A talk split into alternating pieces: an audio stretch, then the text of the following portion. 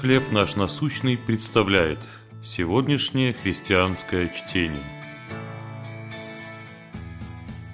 Ваше участие и Божья роль.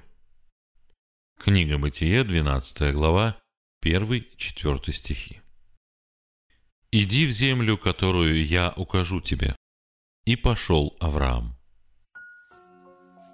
После всего нескольких лет моей работы, моей знакомой Дженнис предложили возглавить отдел. Молясь о правильном решении, она чувствовала, что Бог побуждает ее согласиться, но боялась не справиться. «Как я могу руководить с таким маленьким опытом?» – спрашивала она у Бога. «Зачем отправлять меня туда, если я все испорчу?»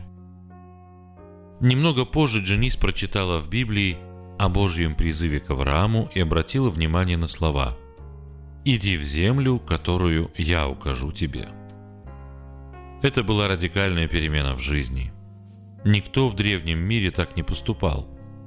Но Бог призывал Авраама довериться ему и оставить все привычно.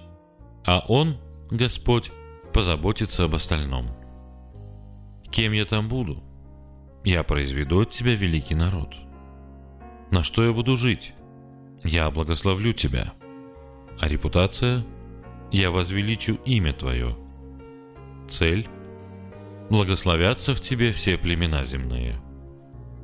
Да, Авраам совершил несколько серьезных ошибок, но главное, верою Авраам повиновался призванию и пошел, не зная, куда идет.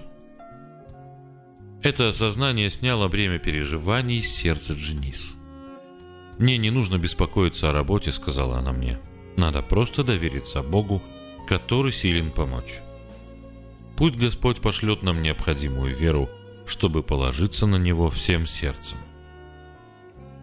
Какие тревоги возникают у вас относительно ваших обязанностей? Как Бог призывает вас довериться Ему в текущих обстоятельствах?